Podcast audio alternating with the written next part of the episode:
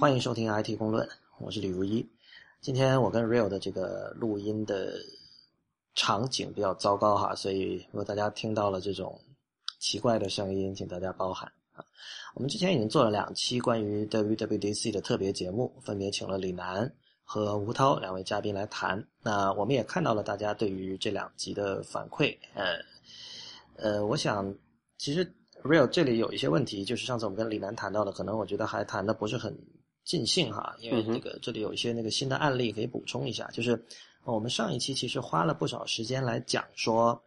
嗯，讲到那个 handoff 的那个功能，就是如果有人不知道的话，就是在呃新版的 iOS 八在配合那个 OS Ten Yosemite 的时候，你可以它有一个功能叫 handoff，那么就是说，比如说假设你在 iPad 上在那个 Notes 里面打字打了一半的时候，这时候你打开这个，你到了这个 OS Ten 上，你就可以在 Notes 上。完全无缝的继续把这个 notes 打完。那么上次我们讨论的一个重点是说这件事情，呃，有没有是究竟它是怎么实现的？那么现在我我觉得基本上我们可以看清楚，它不是像上次李楠提到那样，呃啊不，李楠上次没有这么讲了，但基本上就是这是一个在局域网内部的事情，对吧？对，通过蓝牙嘛。对，然后就是说它它不像，因为上次我其实提到一点，就是说这这种。怎么说？这种体验我们现在已经能够体会得到了。呃，举个例子，就是说，像我上次提到的 Tweetbot，或者甚至说 Line，或者说微信也好。比如说，你现在这个你用 Mac 版的微信，或者你用 Web 版的微信，嗯，在上面打两个字，然后你的手机上其实能看到那些字，对吧？这其实这两边已经是有一个无缝的连接，但是这种连接是通过互联网进行的，对吧？我就是在这种情况下，其实无论是呃 iPhone 或还是 Android 上的微信，还是 Mac 上的微信，还是 Web 微信。都是云端的那个数据沟通的一个一个怎么说啊？就你你你某种意义上，你甚至可以说说他们是一个 dumb native client。对对，就是就是就这个 client 就是这个客户端只是负责展现嘛，所有的内容的就是叫做我们有一个叫做 authentic copy，原本的版本。对，那个版本是存在云端的服务器里面。对，而且我觉得像比如说像呃，上次李楠也提到 Google 的那种哲学，他是希望就他们的呃，按照那个像那个 Benedict Evans 他们的说法，就是 Google 的创新都是发生在云端的，发生在服务器端的。对，就在 Google，我觉得其实某种程度上说，呃，腾讯也是哈，就是在他们看来，native client 不用搞那么好。但是呢，在呃苹果的思维是完全不一样的，苹果的创新主要是在客户端这一边，所以在他们看来，首先我要保证的是呃。本地的这些体验要尽量的好，对，呃，而这种好，其实你你你要说起来，我刚才说到微信的这种体验，包括像 Tweetbot 的体验，我觉得目前其实已经可以说做到在移动设备和呃这个台式机和笔记本之间有一种相对无缝的切换了。但是我觉得苹果它对在这方面它对用户体验的要求还会更高一个台阶，就是这里就涉及到就是我们老说 emotional design 哈，你比如说现在我在这个。呃，Mac 上的微信里打了一些字，然后这个时候我发出去了，然后接下来我可以到这个 iPhone 上去继续这个对话。这种感受和我们在这个苹果在视频里演示给我们看的 Handoff 还是有差距的。对啊，不够快嘛？就你走云端始终是不如本地快的。对你，Real，你上次提到了有这个叫你是说 latency 吧？对，延迟的问题。对，这个延迟的问题就是，如果你是不是？在本地网络里进行，你是要去互联网上走一圈的话，这个问题是很难避免的。然后，其实我最近我跟一些朋友聊起来，我也听到过一些相似呃相关的案例哈。首先，我我自己来讲，过去两天刚好我在一直是处在一个没有网的、没有互联网的情况下，就是说我所在的地方没有 WiFi，也没有有线，就是根本没装宽带。同时，那个地方呢，三 G 信号非常的差，就是基本上隔两分钟，呃。联通三 G 就会 fall back 到 Edge，那对，如如果有人有这种使用体验的话，就联通三 G 一旦 fall back 到 Edge，它不是说给了你 Edge 的速度，而是基本上就属于不可用的状态了。对，所以在这种情况下，我就发现就非常的尴尬。就是，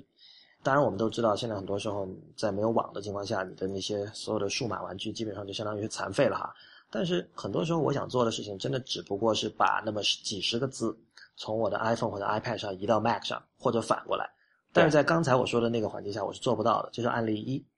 那么案例二呢，是我一个医生朋友啊，初阳，他之前有来参加过我们一期节目哈，讲那个医学互联网的。那么他今天跟我讲到一件事情，我觉得很有趣。他说他今天上班的时候，呃，刚好有一段休息的时间，他在那玩 iPad，然后他在 iPad 上用那个就是内建的那个 Notes 那个软件，打了四五百个字，打完了他才意识到，哦，我的面前就摆着一台 PC 台式机，那是他平时的工作电脑，你知道吧？对。对，那当然，我们说这是一个非常典型的这种所谓后 PC 时代的一个一个使用一个使用场景哈，就是后 PC 时代确实很多人就是会越来越更倾向于把大部分的事情用移动设备完成，就他们用笔记本电脑和台式机的场合会越来越少。但是我觉得他这个他这个事情还是真的挺夸张的，就是你就坐在一台有全键盘的电脑面前，而且大屏幕，对你居然都没有想到，而相反你是在一个。在一个在在他用的是 iPad Mini 哈，在 iPad Mini 上打了四五百个字，但是这个时候呢，他又想把这几个字，就这四五百个字转移到他的 PC 上，这时候他就发现其实没有什么好办法，然后他最后选择的可能是发 email 或者诸如此类的，但是其实我们老说优雅优雅，发 email 是不优雅的，就他他可能是一个非常有效的一种 hack，就是。意思是所有人都会，因为每个人都会发 email，而且遇到这样的场景，大家都会想到会发 email。但是你仔细想一下，我我没有必要让他去网上走一圈的呀。我现在只是要就是做一个完全本地的一种操作，对吧？但是为什么没有办法做到这件事？我觉得这个是可能是苹果在设计 handoff 这个功能的时候，它背后的一种思考。对，而且就是特别是最近一段时间，我一直在国内跑，然后也是在住这个酒店嘛，然后就会有这个问题，就是你知道。大部分的酒店的这个 WiFi 都是非常糟糕的，对。然后就你没有办法，就就哪怕你能够联网，这整个的体验也是也是很非常差。比如说，现在我住的这个酒店，我为了录这期节目，我还不能在酒店那个房间里面，因为它只有 WiFi。它刚好那个房间离那个 WiFi 的基站稍微有点远，然后我就没有办法跟你很好的做这件事情。然后我连接，我要收一个微信，那打开微信，那不是打开又会会连接一下，收一下那个信息嘛？嗯，大概会刷个两三秒左右才会把这个这个整个动作完成，就哪怕没有新的消息的情况下哈。那如果你这样想，真的是想你要做一些最简单的这个通过云端的交互的话，你至少是有这么两三秒的延迟。但是你如果你只打几个字，然后你要再等两三秒去打断这个思路，这个体验是这个是非常令人啊非常沮丧的一件事情吧？我觉得。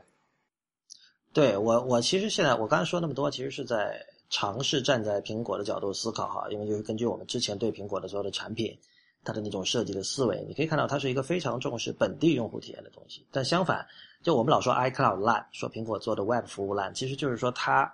我觉得他们就不是特别在意说，一旦要跟云交互的时候，他们就觉得啊，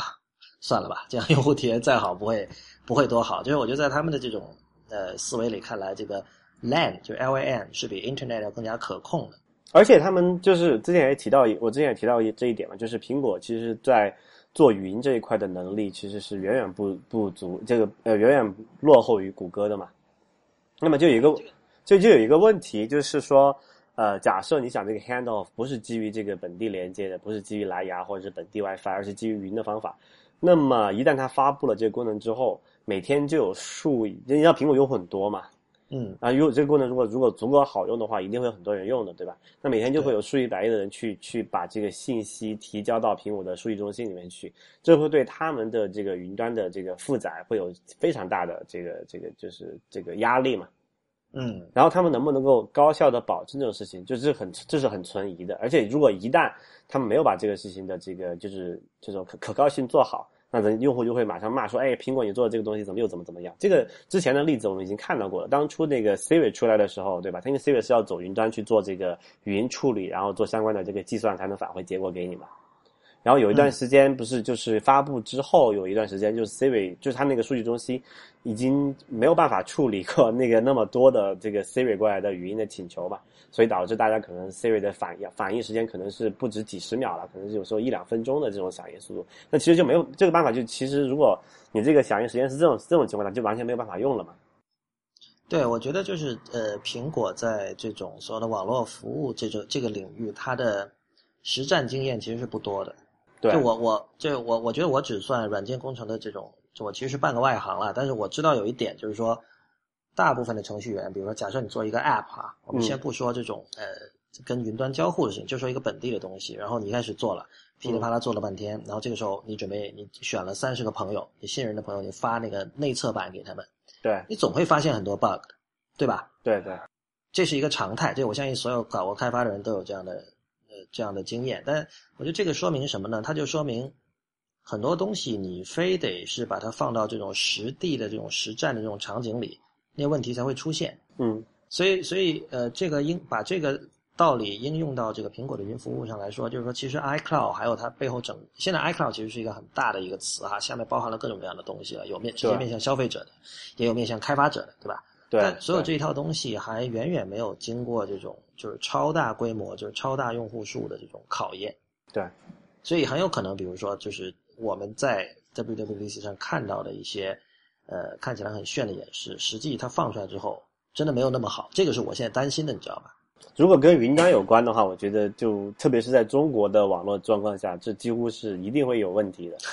但这这也是上次第一期的时候，你跟李楠最后都是还是就是比较沮丧的一种一种对对，所以所以审我觉得慎不审慎不乐观。对，所以我觉得其实这是有一个问题，就是我们等于是你从这个就是说这个就是交互的这个范式来讲，其实我们回到这个点对点本地解决，就能本地解决的东西，就不要堆到云端去。这个不管是从这个用户体验上来讲。来好，还是说这个云端的这个规模，就是有这个成本考虑，因为苹果它要维护这个数据中心，要维护这个服务器嘛，也好，还是从这个网络的这个稳定性来角那个角度来考虑它，就这些东西就能够本地解决的，都尽量本地解决最好。嗯，对。上次李楠还提到一点，就是说，呃，把所有的宝、所有的柱都压在云端，这是一种更面向未来的一种设计设计思潮，是吧？嗯，他对他是这么理解，但我个人是对这个有很，就因为当然跟我一个，因为我之前有提到我博士研究其实是做类似的事情嘛，就是 是我是觉得不是就云端不能解决所有问题。对我我的我想说的是，李楠这个思路其实很，这是 Google 的思路。对就 Google 从一开始他都是相信这个，因为他是做这个起家的嘛，就是他他一开始最呃 popular 的那些产品，像搜索，像这个 Gmail，其实他们主要的就是厉害的地方都是在云端代码，而不是客户端，对吧？对对所以所以我觉得就是他们肯定是呃会把宝压在里面，就让他们在他们看来，Google Now 是可以解决很多很多问题的。对但是我觉得这如果如果你网络足够好的话，对对对，以前我记得那个台湾的那个 Jedi Jedi 林，他以前写过一篇文章，就是他是评那个 Chrome 的，当时 Google Chrome 浏览器出来大概才两三年的样子吧，因为那个 Jedi 他是一个著名的这个 Opera 的一个粉丝，然后他当时批评 Chrome 一个重要的一点就是他他老说 Google 的工程师是不是觉得这个天下所有的用户都跟他们一样，这个呃机器的内存都是八 G 以上。然后这个宽带全都是一百兆以上，上下对称，就诸如此类的。就是在他看来，这个 Chrome 的很多设计都是针对这样一种非常高级的一种呃 computing 的就理想状态嘛而是理想状态对对对对。所以这确实是一个问题，确实也是啊，你去那个 Google 的总部，就是在三点城那个总部，你去试一下他们的这个，不管就是你作为游客，你可以免费接入他们的 WiFi 网络，那已经很好了。嗯是然后他们的那个工作用机还是用什么？就是那个叫那个插线接入的话，那可能是千兆啊，然后能够直连他们的数据中心，那个体验就是本地体验和这个就云端体验其实是差不多的。嗯嗯嗯，对，是。然后上上两期其实我们有几样东西没有太深入的讲哈，只是稍微稍微触及了一下，就是有三个跟游戏相关的新的东西，呃，有两个好像不是新的东西啊，就一个叫 Seed Kit，呃，一个叫 Sprite Kit，还有个叫 Metal。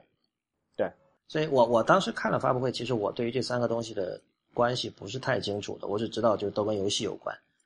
嗯，这个我有粗略了解，不过但是先做一个那个这个叫什么声明啊 Disclaimer 对 disclaimer，就是我自己也不是开发游戏的，然后因为我也不做 S 开发，这是我比较对这块比较好奇嘛，然后所以也了解了一下。就大概来说，这个 Sprite Kit 是一个苹果给你提供的一个封装，你可以比较方便的写这种就是平面的游戏，就不是三 D 的那种哈。然后这些它帮你做一些什么事情呢？它比如说它可以做一些简单的物理，就是说有些这个加速度啊。这个碰撞的探测啊，这里它帮你做好了。然后这个 SynKit 就是其实是把这个 SpriteKit 做了一个延伸，延伸到一个 3D 的空间里面，你可以做同样的事情。但是他们的问题呢，就是说他们封装的比较抽象的层级比较高嘛。那如果你要做一些这种，比如说你现在看见那经常那种所谓的这种叫做 first person shooter，就是第一人称射击类游戏，它需要去很真实的复原一个三 D 的空间的话，你用这种封装层级比较高的话，可能性能会有问题。然后所以一般就是说说写这种就是游戏公司写这种。呃，大型三 D 游戏的话，会用两种技术，一个是就是如果是在就是 Windows 的系统上面的话，还有微软有一个叫做 DirectX 的技术嘛。然后在如果你是要做跨平台，包括像苹果啊，还是像 Linux 的系统的话，它有一个叫做 OpenGL，这是一个开放标准嘛。嗯。然后，但是 OpenGL 有一个问题，就是它的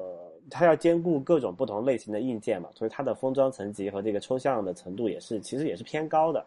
然后我们现在在这个移动设备上有一个很显著的问题，就是移动设备的处理计算能力是比较弱的，相对于这个台式机来讲，因为你看一下台式机那些显卡，可能那个它自己显卡封上都有好几个了，就散热和这个功耗都是非常夸张的。但是你在移动设备上，就其实就一个小小的这种就是嵌入式的呃 GPU。这个它的处理能力是比较糟糕的。那如果你在这个这个时候，你再封装一个比较抽象层级比较高的这种 API 的话，其实对这个游戏开发者是很有很多掣肘的。上次专门知乎有一个朋友纠正我这个发音哈，我老是念成制造。OK，Anyway，这小插曲。然后，所以苹果这次做了一个叫做 Metal 的这么一个解决方案。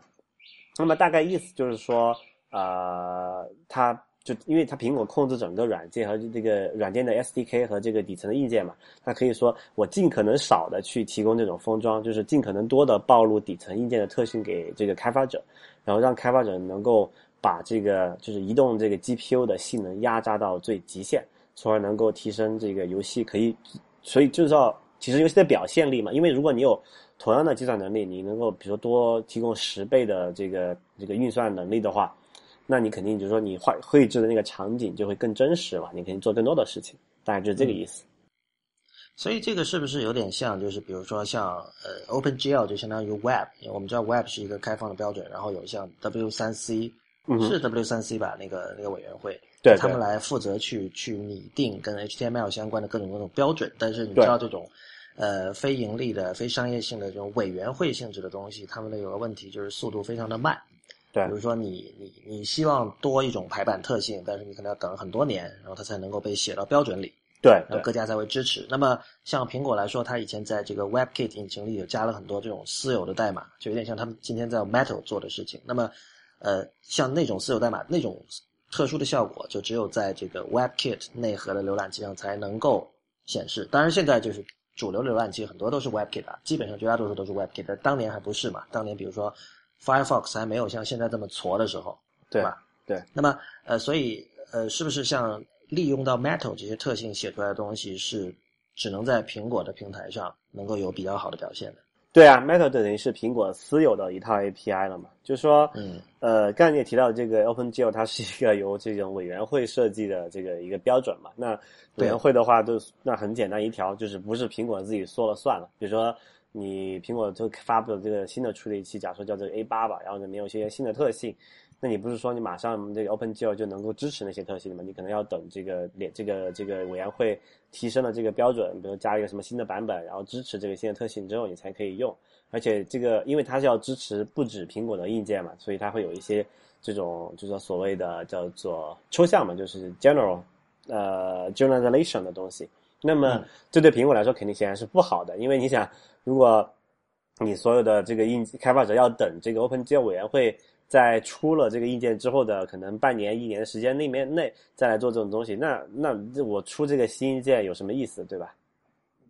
那如果用了这个 Metal 之后呢？苹果就说，那我可以，就说我发布，比如说我这个发布新硬件之前，我就已经把这个 Metal 相关的这个优化都已经做好了。我新硬件一发布，我的 Metal 马上就可以，就是这个 A 这个 SDK 马上可以利用到这个新硬件的所有特性，然后我也可以为这个新硬件的一些可能比较特殊的一些属性做一些特别的优化，然后暴露给我自己的开发者用。这等于是，啊，从体验和这个开发者就体验和这个。生态系统的叫什么独占性来讲，它肯定都是更好的一个一个一个选择。嗯，就是很有趣啊。苹果其实他自己对游戏是没有感觉的，就你看他自己他自己不做游戏，对吧？然后他也，你你也不觉得他是一个很怎么说，很鼓励，呃，不能说不是很鼓励吧，但是反正这主要他自己不做游戏，但是呢，因为游戏开发者其实给 App Store 这个平台贡献了很多利润嘛。对，有有这么一个说法，就是呃，这个是一个谣言哈，也没有经过证实过，就是乔布斯本人其实对游戏很不感冒的。这可以想见啊，这个这个这个谣言我绝对相信的。对，如果有读过关于关于他的各种事情的话，你绝对就会知道这个人不会是一个喜欢玩游戏的人。但是其实你看，回过头去看，最近两三年，就乔布斯呃去世之后哈，就是苹果现在从特别是从 iOS 七开始到现在这个 Metal 发布的话，就更明显的给你，其实苹果是越来越重视这个游戏开发者的这个想法和这个这个就利益诉求嘛。比如说，你看最开始他们在 iOS 七的时候发布那个叫做 Sprite Kit 嘛，就其实是等于是呃大大简化了写那种普通的平面游戏的这个工作难度。嗯，然后这个这这次发布 Metal 其实就等于是大幅度提升了这个这种就大型的游戏工作室写这种三 D 复杂的三 D 游戏的这个能力嘛。所以我觉得啊，包括今年你看后面我们待会儿会讲到这个苹果的叫做 Apple Design Awards，就是苹果设计奖里面，他发的十二奖里面大概有一半的左右都是游戏的这个游戏的这个获奖者。所以我其实我觉得，其实从从最近两三年的这个这个趋势来看，苹果是越来越重视游戏开发者的想法。对我刚才提到说苹果不重视游戏，其实指的是呃很多人觉得是可能是矛盾的，因为比如说呃零八年 App Store 刚刚上线的时候，他们的那场发布会就重点就推了很多游戏，其中有可能大家记得有那个叫 Super Monkey Ball，嗯哼，这是一个，然后后面有一个后面在很多场苹果的发布会里，他们都会请比如游戏公司的人上台演示，对吧？对对。但你有没有注意到他们力推的这些游戏都有一个特点，就是。这些游戏对于他们来说，其实是用来突出、用来告诉世人说，iOS 是一个多么先进的平台。对对，这点我印象特别深刻。特别是你就记不记得去年发布那个 iPhone 五 S 的时候，他们发布了一个叫做那个叫呃 Clumsy Ninja 的那个游戏，就是有物理引擎的那个。对对对，那个物理引擎当时就是因为对这个计算能力要求比较高嘛，但是当时其实是为了就是等于是显就是叫叫什么炫炫那个就是这个 A 七处理器的那个计算能力嘛。对，而且当时为了发布那个 Clumsy Ninja，苹果还专门在 App Store 里面加入了这个叫做就是有一个叫做呃 Video Clip，就是那个那款游戏的 App Store 界面里面有一段可以播放的游戏的演示动画。那个是只有那个游戏才有的。当然，今年这个 iOS 八发布的时候，就苹果把这个功能开放给所有的开发者了。就是现在，你就你作为一个新的呃 App 的开发者，你可以给你的 App 添加一个短短的，可能是三十秒吧的一个视频。对，你就不不像过去那样，你只能用一个很静态的这个这个截图来展示你这个 App 的这个使用状使用状况。对，就是我觉得这个很很能表现，就是苹果对于这个游戏的态度吧。就是对他们来说，游戏。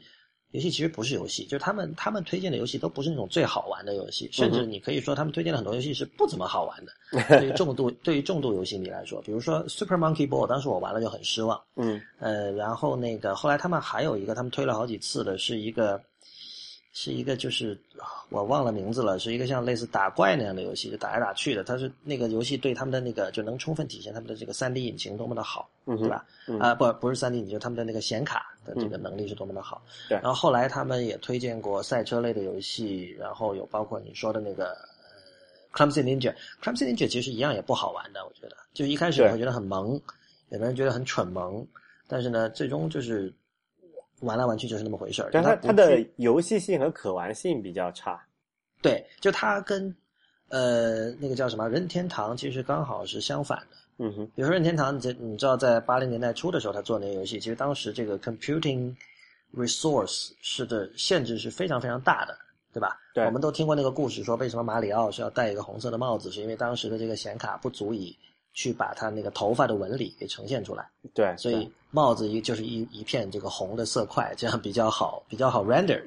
这就有这样的这个东西在里边。所以，而苹果不是，就游戏对于苹果来说是一个一个炫技的一个场合，对，对啊。那么，呃，Real，你刚才也提到，我们等会儿会谈到今年的 ADA 哈，就是苹果设计大奖。呃，我们等会儿会这个继续讨论，就是苹果对于游戏的态度。我觉得这里有一些很有意思的话题。不过在此之前，呃。先插播一段广告。那这期的 IT 公论再次是由这个纽约的 Squarespace 赞助的。如果您有听过我们之前的节目的话，Squarespace 可能你已经很熟悉了。那么这是一家可以让你轻松快速的架设专业级网站，并且做一个展示个人作品集这样的页面，或者是线上商店等等，就是各种各样的网站的这么样的一个一站式的平台。我们知道很多人听到“一站式平台”这几个字可能没有什么好印象哈，但其实 Squarespace 它的设计感是非常非常的强的。大家只要去到 squarespace.com，s q u a r e s p a c e 点 com，看一下他们的页面，就会明白这一点。Squarespace 它是有免费试用的，那你现在注册，只要在结账时候使用 IT Review 这个优惠码，I T R E V I E W，使用这个优惠码就可以获得九折的优惠。另外，你也可以直接访问 squarespace 点 com 斜杠 IT Review，那是一样可以获得九折优惠的。Squarespace 的总部位于纽约，这是一家按刚才所说是一家很酷很有设计感的公司。那么他们之前在招聘程序员和设计师的时候，甚甚至是特地出钱请那些获得了面试资格的人在纽约住了一个星期。所以你可以看到，就是他们是一家很有人文关怀、很有情怀的一家公司。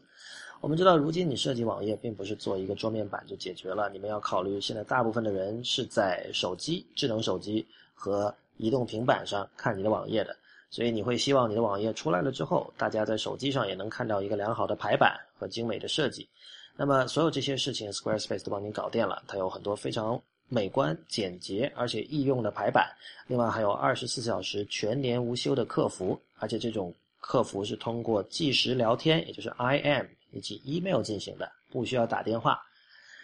Squarespace 最便宜的套餐每个月只要八美元，还不到看一场电影的钱。如果你一次支付一年的费用，还可以免费获得一个域名。我们知道你去，如果你你要架一个网站，除了你需要有一个服务器摆放你的。网站的各种文件之外，你还需要一个另外注册一个域名。往往以前这这两件事情是分别在两个网站做的。那么现在在 Squarespace，只要你一次付一年的费用，就可以免费获得域名。Squarespace Squarespace 会帮你把域名注册的事情完全搞定。呃，大概在一个月前的时候，我有一个朋友，他从来没有做过网站，也没有任何网页设计的经验，他大概用五个小时就做出了专业水准的、符合所谓的 responsive design 的原则，在 iPhone。电脑和平板上看起来都非常漂亮的网站，感谢 Squarespace 再次赞助 IT 公论。那个之前呃，他们那个叫珠三角报时赛的一个网站，现在在用了嘛？那个初阳我看到初阳发，对他们现在在用了，就是那个那个站就是用 Squarespace 做的，就是他们就是初阳这个人，还有就是我另外一个朋友，他们都是没有什么。网页设计经验，而且他们也不算是对电脑玩的很熟的人，但是他们用这个用 Squarespace 的服务，仍然可以很快的把这样一个网站做出来。而且里里面它这不只是一个静态的页面，这里面有各种有各种那个，比如说那个报名啊，呃，就填表报名的功能啊，呃，你愿意的话，你可以做投票的功能啊，还有各种相册的功能啊，诸如此类的，所以非常推荐。OK，那我们。进行到我们今天的这个下半场哈，下半场主要我们想讲一下这个 Apple Design Awards，这个是每年会跟这个 WWDC 同时进行的一个活动，就是苹果会自己选出那么十几个呃，他们认为最能、最具有代表性的、优秀的这种 App。那么既然它是叫 ADA，叫 Design Awards，所以。肯定这个设计是它的一个重要的一个评判原则哈。我们看一下今年其实获奖的一共有十二个 App，那么这里面有两个是学生奖，我们这个暂且不论。在剩下的十个奖里面，如刚才这个 Real 所说，有十个里面有五个都是游戏，而且 Real 你知道吗？这五个都是独立游戏，都是 Indie Game。嗯哼。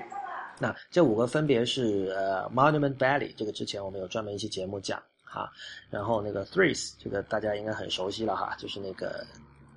这个叫什么？就是某一种 puzzle game 吧？嗯，就是二零四八的原版。二零四八的原版，OK。因为确实悲剧啊，这个二零四八因为它是免费的嘛，确实比那个 Three 要火。Three 是还蛮五块钱吧，好像是五美金。啊，我不记得多少钱，三四美金。对，但基本 indie game 都差不多是现在是这样一个一个价格层级。就是对五美元、六美元、七美元这样的，然后呃，对，有 Monument Valley、Threes，呃，还有个叫 Device Six 这个 game，呃，这个游戏相当的赞哈。然后另外还有一个叫 Black，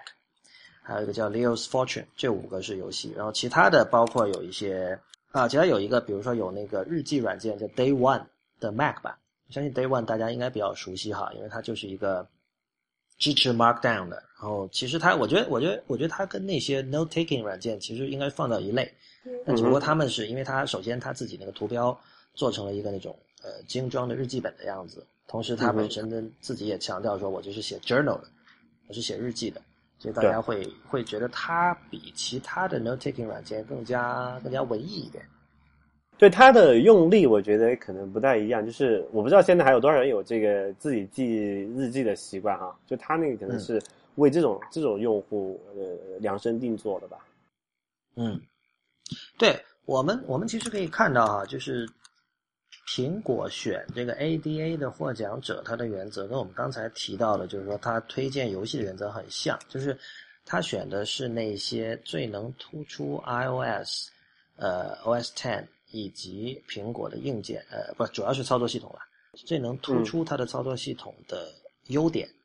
的一些一些东西，就是它的目的是让别人看了这些 App 之后会发现，哇，原来这些事情在原来在 iOS 上能做这些事情，呃，你在 Android 上是绝对做不了这些事情。我觉得这个是他们选择这个获奖者的一个一个原则。所以我们看到他们在给那个 Day One 的 Mac 版的这个评语里。有这样一句，他说这是一个完全现代的一个 App，而且它是 It's a fully modern and up-to-date Mac App，啊，然后他说它包含了很多就最新的 OS Ten 的技术，包括有 Map Kit，包括有这个 Responsive Scrolling，包括有 Share Sheets，包括有这个 Full Screen Support，包括有这个 Auto Layout，包括有 Core Data，还有 ARC，ARC 是吗？Auto 呃，就是 automatic reference counting，就是不用手工管理内存，然后让苹果的这个这个叫做 runtime 去帮你呃去处理这个内存的回收的问题。OK，就是 ARC，然后还有 iCloud，所以就是它其实你从这里可以看出，就是这是这样的一种 App，是苹果希望第三方开发者去写的 App，对吧？对，我我觉得其实它这种评奖是他去去 curate 整，我们老说他他。就是我们老说苹果的 App Store 是一个呃被 curate 过的一个 App Store，我觉得这其实是他去 curate 这个 App Store 的一种方式吧。就他用这种东西来引导你说，哦，我们希望更多看到这样的 App。然后其实这样的 App，因为它你可以看到他刚才提到的几个所谓的这个 OS Ten Technologies，呃，确实用的人不是不能说不多吧。比如就像 iCloud 这样的东西，很多人在要做 Sync 这个功能的时候，他可能不会优先选 iCloud，对吧？目前为止。对，现在有一个问题就是说，呃，基本上如果你要按这个苹果的标准来选，除了这些 app，就基本只能在苹果上才有。如果因为你要做跨平台的这些东西的话，你就必然用不能用像 iCloud 这种这种苹果专有的技术。那么按照它的这个评奖标准来讲，是不是可能就 不会入选呢？对，但我们看到就是游戏其实是网开一面的。这个之前节目里我们也很多次提到哈，就是游戏。游戏在 App Store 这个平台上是非常特别的一种存在，就是很多呃适用于其他种类的 App 的规则，嗯，游戏可以不遵守，然后苹果也不管你啊。对，当然我们觉得就是你如果想 cynical 一点的话，你可以说这是因为游戏为 App Store 贡献了很多很多的这个利润，对吧？呃，但另一方面就是说游戏确实跟别的 App 很不一样，就是首先它嗯默认游戏就是应该有一种所谓的 immersive 的这种。体验就是进入式的体验，所以游戏往往你可以呃完全忽视所谓的什么什么 human interface guidelines，你不要管它有什么 tab，有什么这个各种返回的箭头应该放在哪儿，这些东西就是游戏都是可以忽视的，对吧？所以所以之前不是有人建议说，呃，把游戏从那个 App Store 里面单独拿出来嘛，单独做一个，比如说叫这一个叫 Game Store 好了。因为因为它的就是游戏这种软件的所有的这个运营规则啊，设计设计这个设计的原则啊，还包括你像那个排序啊、推荐那算法，都跟那个普通的那种就是应用性的软件是有很大的差别的。对，我的我听我我我听说过这个观点，而且我觉得是，其实我一直有类似的观点啊，就是说，App Store 就苹果应该去歧视内容，是什么意思？就是说。不能够把 App Store 里的各种 App 等同市值，这就像我们在这个现实生活中，我们不会说拿这个这个牙膏的销量去比这个某一款 Xbox 三六零的游戏的销量，对吧？对。但现在事实上，那个 App Store 就是在做这样的事情。没错，所以这就这就是我们为什么看到，比如说在这个呃这个所谓的这个呃这是什么免费和收费的排行榜上，很可能呃前十名，尤其是比如中国的免费榜上，长期以来前十名里可能有八个都是游戏，剩下两个可能是像微信这样的这种有大公司在后面的用户基数非常庞大的这种这种对这种 app，所以就是这其实是不公平的一件事情，就是你不可以把两个完全没有可比性，就比如快消品，它的这个你要真的算销量的话，肯定是远远超过，比如说，对吧？奢侈品，其实就是就是这样的一种一种一种比法。对，所以如果说你把游戏单独拿出来成立一个新的 store，可能会有别的问题，但是至少在这一点上，我觉得是，呃，是可行的，因为本身游戏它在设计理念上，还有苹果对游戏的态度上，以及这个它的这个商业模式上，都会跟其他的 app 有一些很重大的区别吧。然后我们看回今年这个 ADA 的获奖名单里面的五个游戏啊，其实呃，Device Six 这个我以前是不知道的，Real 你有听说过吗？呃，我没有这一类的游戏，就其实对我来说还挺陌生的。不，我觉得 Device Six 对很多人都很陌生，就它是一个，就真的是 one of a kind，就是呃，我以前是没有见过这样的东西，而且包括这家公司，呃，是一家瑞典公司啊，叫 Simogo，他们自己也讲，就是说，我们也不知道，我们也我们不知道，呃，Device Six 是个什么东西，它究竟是游戏呢，还是文学作品呢？呃，还是一个互动的艺术作品呢？这个我们不知道该怎么把它归类，而且我们也不在乎。我们在乎的就是说，我们想做出这么一个东西，这个东西 OK，现在没有办法归类，我觉得没关系。但是我我觉得这是个好东西，呃，这样的这样的一种，我们暂且用作品这个词来称它称呼它吧。我觉得对我来说是很有吸引力的，因为就是我我一直是就是 real，你可能知道，就我一直很喜欢那种无法被归类的东西。对，就是说 device six 的话，简单来讲就是说，你一开始进去的时候，你会看到它是。有点像一篇小说，因为它其实还是很 text heavy 的，有很多字，你得去读它。你不读它，这个游戏你没法进行的。但是你读着读着往下滚的时候，你会听到有音效，然后你会听到这个那个文本背后，就像好像那个一个书的这个页面被剪开了一个长方形的口子一样，然后这个背后会露出一些这种场景，比如说有个塔，有个灯塔呀，然后有一个显示屏啊，如此类的。然后里面会有一些呃谜题让你去解。你只有解了这些谜题之后，你才可以继续进行这个游戏。呃，然后它包括它整个是有一条其实是相对线性的一条路线，然后你在走这条路线的时候，你要不停的把那个整个设备翻来覆去的，就是有时候是横版，有时候竖版，有时候倒过来，就是很有趣的一个东西。它的它的互动性非常的强，而且但同时更难得的是它的味道很对，因为这个是一个他们自己称之为叫 thriller，就是那种惊悚小说啊，而且它是很有那种就是。一九六零年代的那种侦探小说的味道的，包括它的配乐，呃，包括它的这个情节，包括它的那个整个图像的设计的那种风格，这是一个，这是一个非常有味道的东西，就是你感觉是一个，呃，一件旧家具，或者是某一种很经历了时间的这种洗礼而就产生出一种特殊的美感和趣味的一种东西。我觉得这个今天其实挺罕见的，所以非常推荐大家去。玩一下这个游戏哈，对，但是就是这种游戏可能在销量上会有一个问题，就是我不知道哈，就是我感觉今天可能比较流行的那些游戏，或者说今天主流的玩家嘛，可能没有那么多的耐心去沉下心来去体会这么一个，也不叫游戏吧，就是可能游戏、小说或者是文学这样一种跨界的一个东西。对它，Device Six 对于呃玩家的要求无疑是非常高的。它呃，你你看，其实它跟 Monument Valley 是同一类的东西，无论在商业模式上，还是在这个制作的品质上都很接近。而且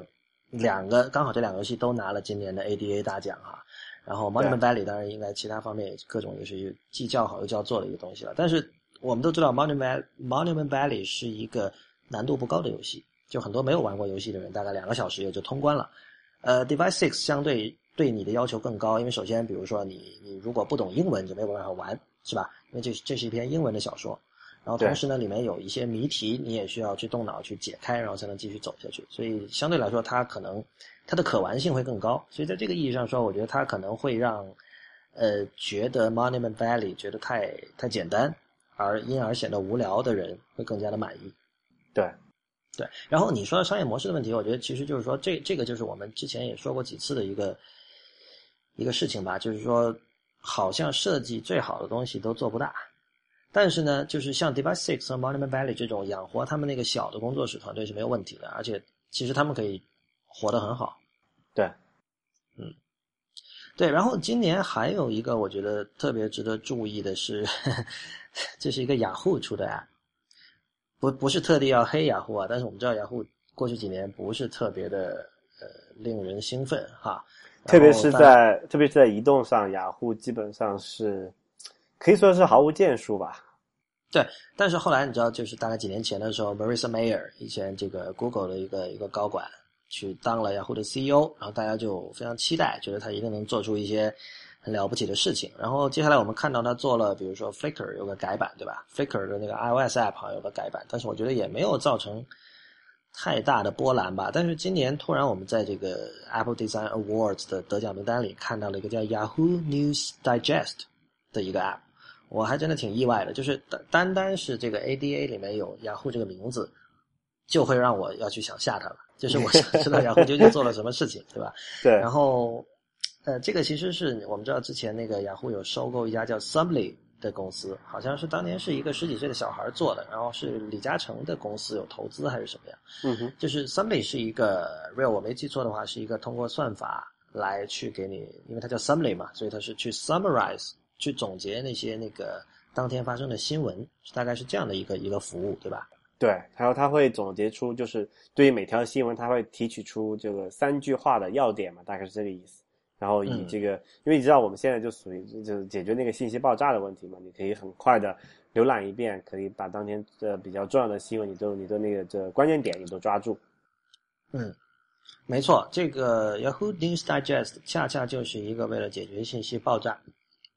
Sorry，Yahoo News Digest 就是一个为了解决信息爆炸问题的这么一个 App。然后它做的事情很简单，它每天早晚各一次向你推荐大概七八条吧，不到十条，九条这样的。呃呃，哎，刚好十条吧，应该是。刚好十条，对这样的这个新闻。然后每条新闻呢，你点进去，它有一个大概几百字，不长吧，两三百字的一条一个。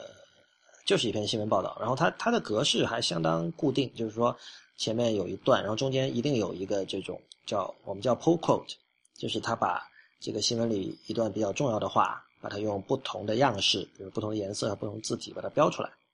啊，然后最后呢，在这个新闻的底部会有一些延伸阅读，比如说有些图片，然后有一些这个呃名词解释，比如说假设某一个新闻涉及到一个很。一般人不知道的一个国家或的城市的名字，那么他会把这个城市的那个维基百科的词条把它列出来啊，然后你可以对你包括你可以在地图上去查看这个这个城市究竟在什么位置，然后有一些其他的来自其他网站的更加深入的同一条新闻的一些一些文章。对，它还有一些这个附加的信息，比如说如果他提到一个公司，比如说这篇文章是讲耐克和那个 Adidas。他会把那个耐克的公司的这个就是股价的走势会放在下面，就是说，只要是跟这个新闻的这个主体有一些相关的东西，然后有一些就是说我们可能会感感兴趣的一个资料，它会尽可能的整合在这个文章的下部。嗯，我觉得这个 app 我看了之后，它能够得 ADA，我也一点都不意外哈。我觉得其实其实这毫毫无疑问是设计的非常好的一个 app。那好在哪儿呢？我觉得第一点就是说。其实它符合了，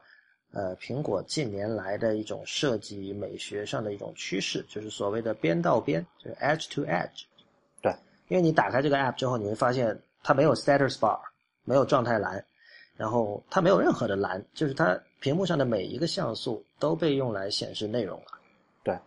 对吧？比如它的图片是全屏的，然后周围没有没有各种边，对吧？然后状态栏也没有了，然后你能看到的东西就全是内容。对吧然后它有一些这种自定义的控件了，但是基本上你整个看上去就是说整个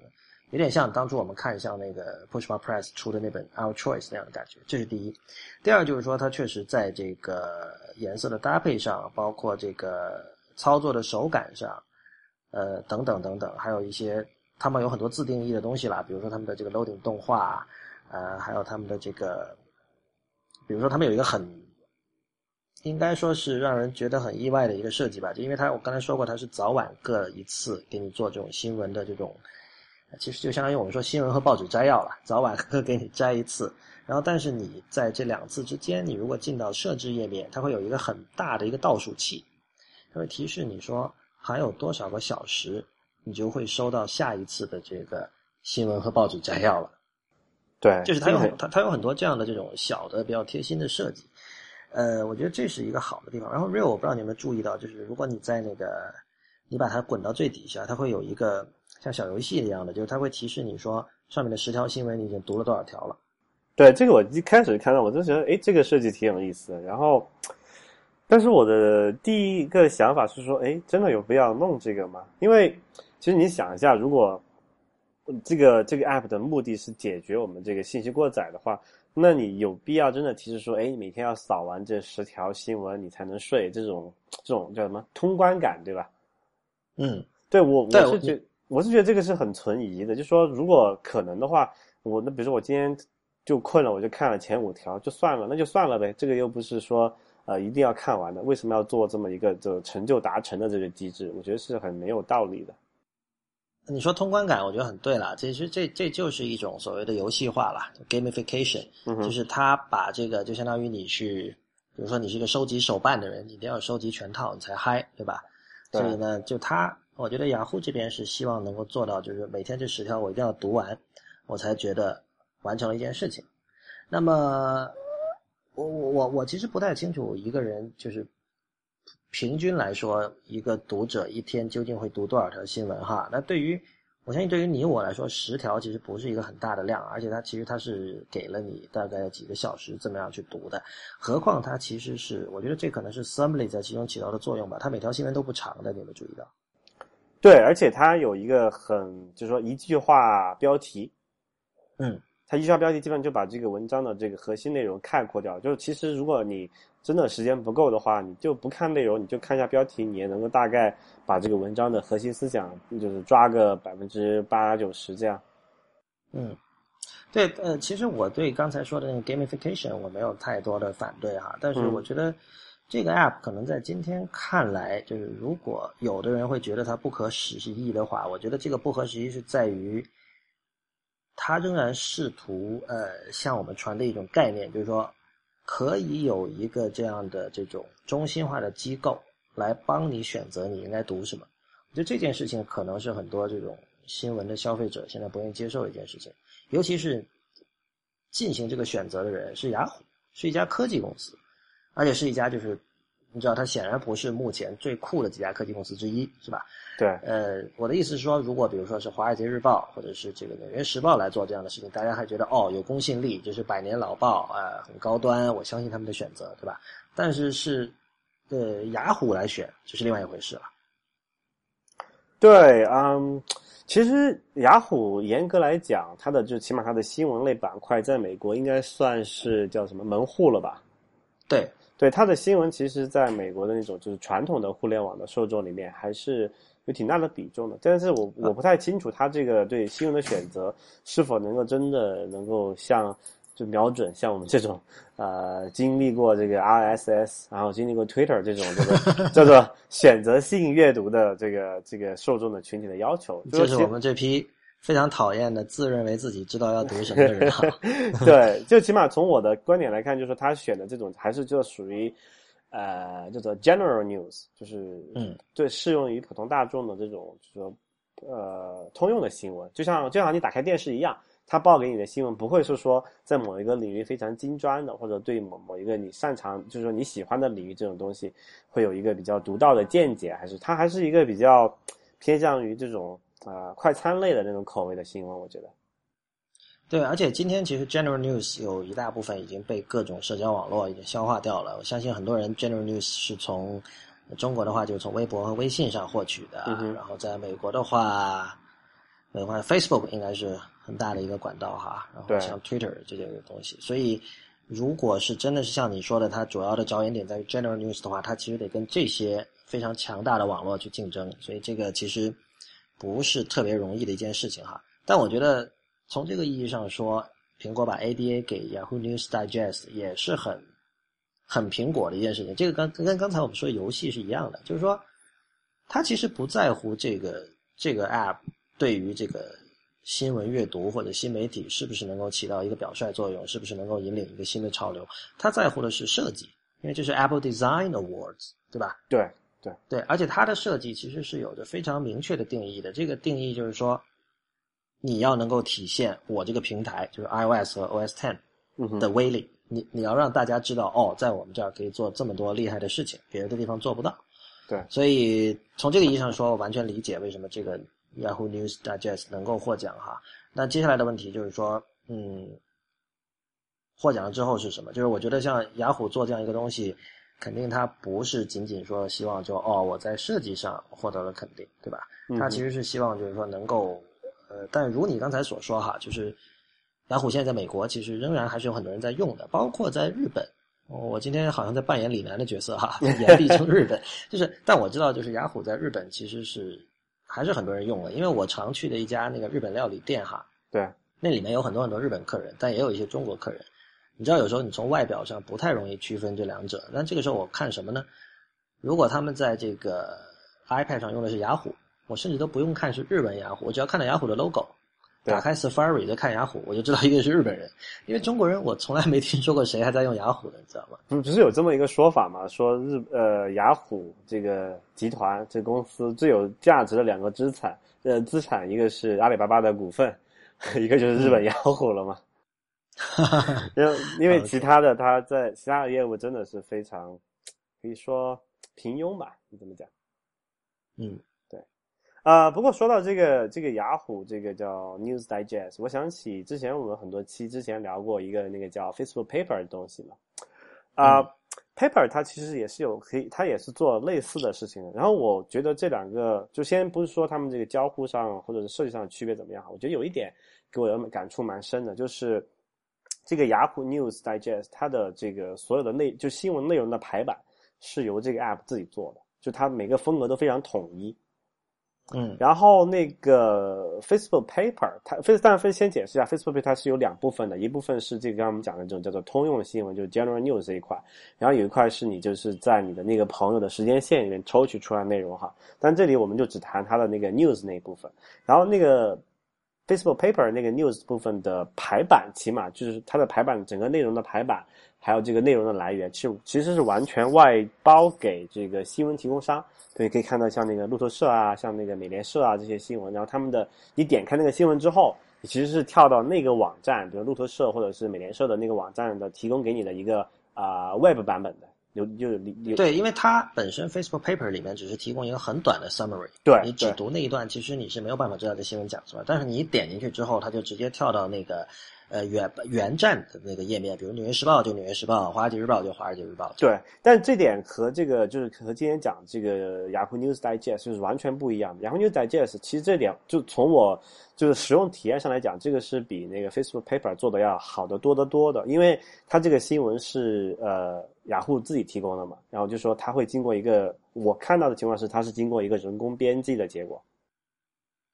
对，其实其实这个也可以说，就这件事情也是一个很苹果的做法，所以又又可以解释为什么 ADA 要给他了。就是对对你知道吧？这就是控制嘛。对就是说我我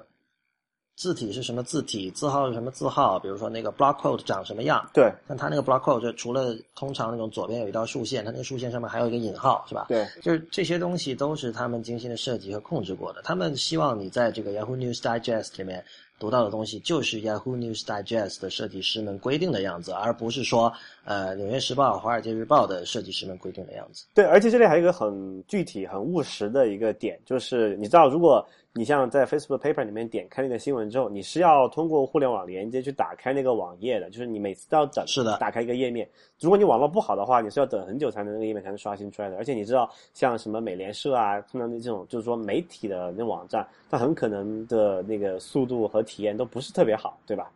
然后那个雅虎这个 news 就其实完全没有这个问题，它一旦刷新，就打开之后刷新之后，它每天推送给你那个两次这个新闻嘛，然后你点开之后就等于是瞬间就打开了，因为那个新闻是提前已经下载到你的这个这个设备里面了嘛。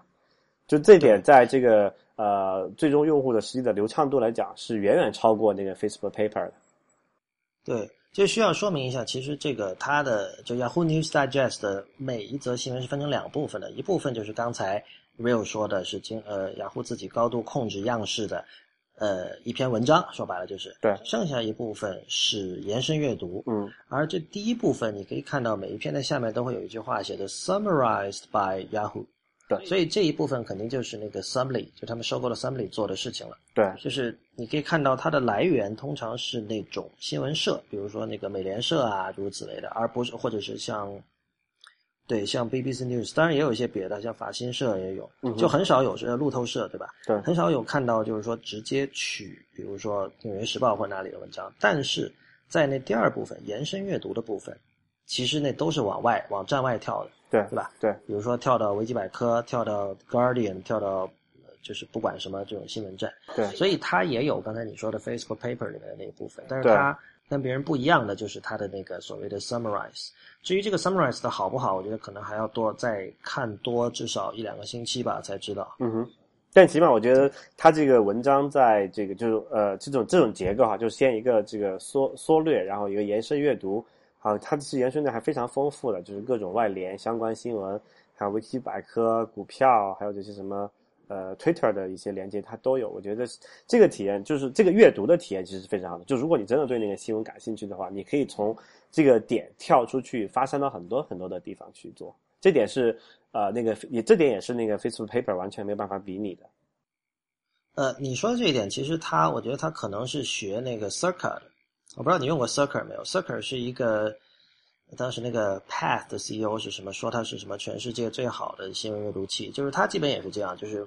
呃某一个单一的事件，它会聚合很多来自不同新闻源的文章，然后它把它每一篇都切成那种种很短的，大概也就十来行不到吧，嗯在 iPhone 上的十来行不到哈。对，就很短的这样一块儿一块儿的，然后也有一些这种副媒体的内容，比如说它会同样会有地图，告诉你某一个可能你没有听说过的城市具体在什么位置，然后也会有来自新闻社的图片啊，诸如此类的。对，呃，但我自己的看法就是说，我还是宁愿读一篇文章，就是你知道，就是哪怕最土、最老土、最原始的那种呃新闻文章，其实都包含延伸阅读的内容的，只不过它是把我们现在称之为延伸内容的东西、延伸阅读的东西写成了一篇完整的文章而已。嗯，就说那个是一个记者在判断说什么样的东西，我认为你是应该知道的。就是有有人人的因素在那里把关嘛。对现在的这个读者不吃这一套，对吧？对但同时，我觉得现在的读者他也是一群没有耐心的读者。没有耐心就意味着什么呢？你给他太多的延伸阅读，他不会去看的。对，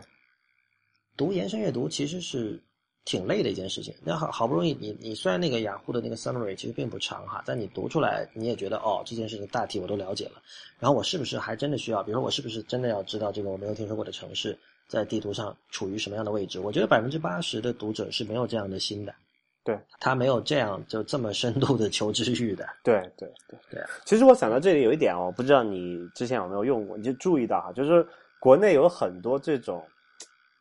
你你都不能叫它新闻站了，它的它的整个站的主要内容就是摘抄别的站的新闻，然后自己用自己的话或者甚至是原文复制别人的内容。对，然后我觉得像这个这个这个雅虎 News Digest 这种东西，如果一旦流行起来，那就这些站就可以直接关门算了。嗯，这是另外一个问题了。我就在在在中国讨论这种新闻站互相抄来抄去的事情，这个呃，我没有太多第一手经验，但是我知道很多人有这个血泪史哈，所以就我我是很很反感那些站，就是有时候比如说你要搜一条你觉得比较感兴趣的新闻，你不管你用这什么 Google 搜索还是这个百度去搜，搜出来之后，它前面十条都是这种被就是严重的 SEO 化的这种垃圾垃圾新闻聚合器。然后它你点进去里面，它也不是这个新闻的主要来源，它也没有提供任何独到的这个这个附附加的价值，对吧？它就是嗯完全，它就完全是因为这个这个搜索引擎优化做得好，然后把你点过去之后，这种东西我是非常反感、非常讨厌的。对所以我是很希望像这种像这个 News Digest 这种类型的这种移动的 App，能够彻彻底底的把这些这些东西干掉。嗯，是的，呃，所以就是我们今天就提到了这个，我们刚才讲的这个 Apple Design Awards ADA 哈，就是今年一共十二个获奖者，我们选了其中几个跟大家分享。然后我们可以看到，就是如刚才所说，苹果在颁发这个 ADA 时候，它有自己非常明确的原则。所以，如果各位听众里有人在做 App，而且是希望拿到这个奖的话，就毫无疑问，这个奖对于这个 marketing 还是非常有帮助的一个东西哈。就你如果能说你的 App 是拿过 ADA 的话，这个对你未来的生涯，对于你这个 app 本身的销量都会有很大的帮助。所以呢，如果大家以这个为目标的话，可以尽量的去想，呃，尽量的去利用苹果最新推出的，或者说它最希望在最近去。推的一些技术，这样的话会应该会比较有效的提高你的这个获奖的几率。当然，最重要的还是你这个 app 本身的品质哈。我们可以看到这次的这个几个得奖的这个 app，他们背后都是有肯定是有无数个小时，呃，无数个不眠之夜这样的这种工作量投入进去才能够做到的。好吧，那那个今天我们这期这是我们第三期关于 WWDC 二零一四的这个节目了哈，我相信也会是最后一期，希望大家还还有。希望大家没有觉得烦了，因为这期的这个 WWDC 实在有太多太丰富的内容。我觉得可能未来我们在以后的节目，就虽然不是在冠以这种 WWDC 的这种后续节目的名义，但是我们在以后的节目里，肯定还是会反复的提到今年这场呃发布会所公布的很多呃 SDK 以及新的功能的。那今天节目就到这里结束，谢谢大家的收听，也欢迎大家到我们的社交网络关注我们。我们在新浪微博叫 IT 公论，公司的公，论点的论，在 Twitter、Instagram 还有微信公众账号都是叫 IT 公论的全拼。谢谢大家，我们下期再见。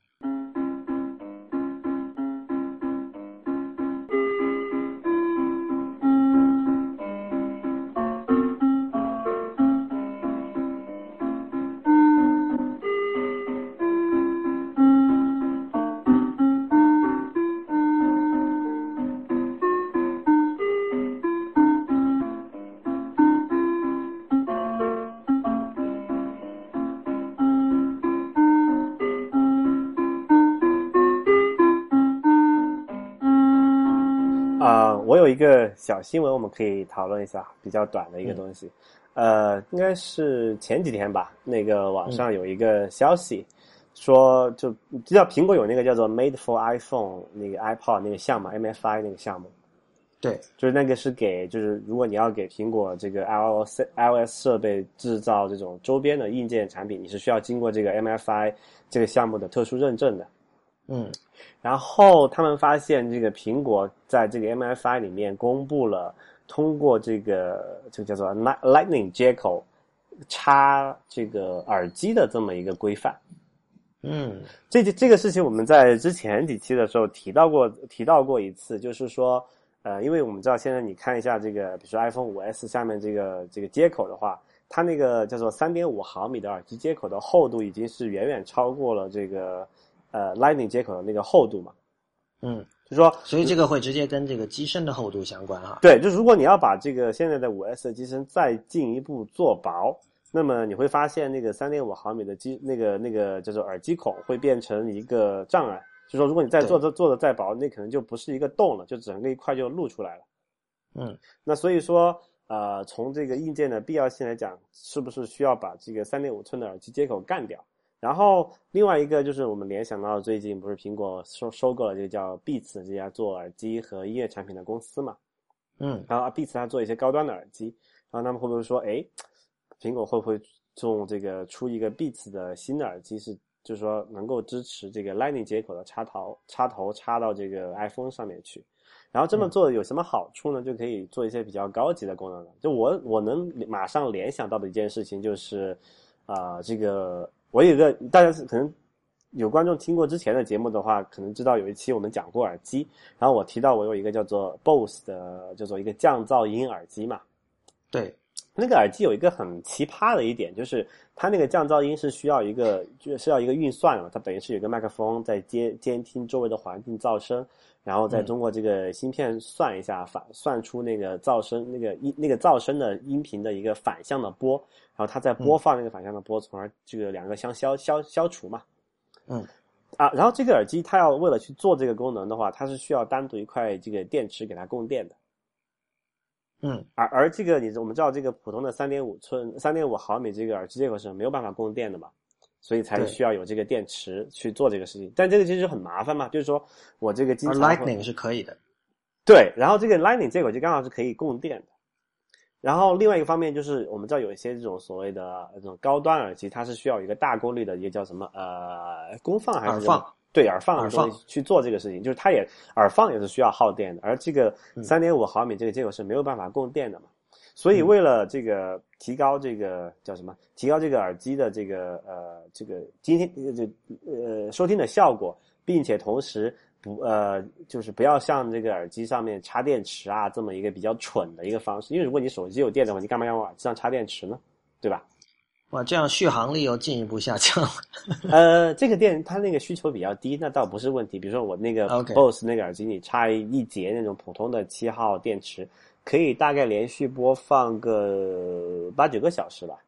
嗯所以它对那个电量的损耗其实是蛮低的，但是它是需要耗电的，这点是毋庸置疑的。啊，当然你嗯提到那个耳放也是有同样的问题，耳放它是需要耗一定的电，虽然不多，但是你如果你这个三点五毫米这个耳机孔没有办法供电的话，它也会是一个问题，对吧？所以嗯从这个不管是从这个 iPhone 做薄的这个考虑，还是说这个耳机产品的体验，这个结构更简单，这个功能更优化的体验来讲，这个都是很有意思的一件事情。好，与此同时，我想到另外一件事情，你有没有发现，呃，这个 Lightning 接口它当时不是说就是可以随意翻转的插嘛？嗯但是那个 Lightning 线，你发现它其实只有一头是那个 Lightning 线，另外一头还是普通的 USB 嘛？对，那你再想想，为什么这个 Mac 或者是这个叫 MacBook 上它没有一个原生的 Lightning 接口呢？就两头都是 Lightning 接口的，嗯对，这样插的话就不会也插反了嘛？对，然后，如果你想它那个要支持这个 Beats 的耳机，就假设真的出了一个这个苹果自己出了一个 Beats 耳机是支持 Lightning 接口的话，然后你刚好有一个那个 MacBook 或者是 Mac，你要插怎么办？那一个可能一个呃，就现实的解决方案，它提供一个转接头，你 Lightning 转成那个三点五毫米的接口嘛，对吧？嗯但是那会不会说苹果在今年或者是明年发布的这个 Mac，包括 Mac 笔记本和台式机上，它就直接提供一个 Lightning 接口呢？嗯这是个很，我觉得很值得期待的一件事情。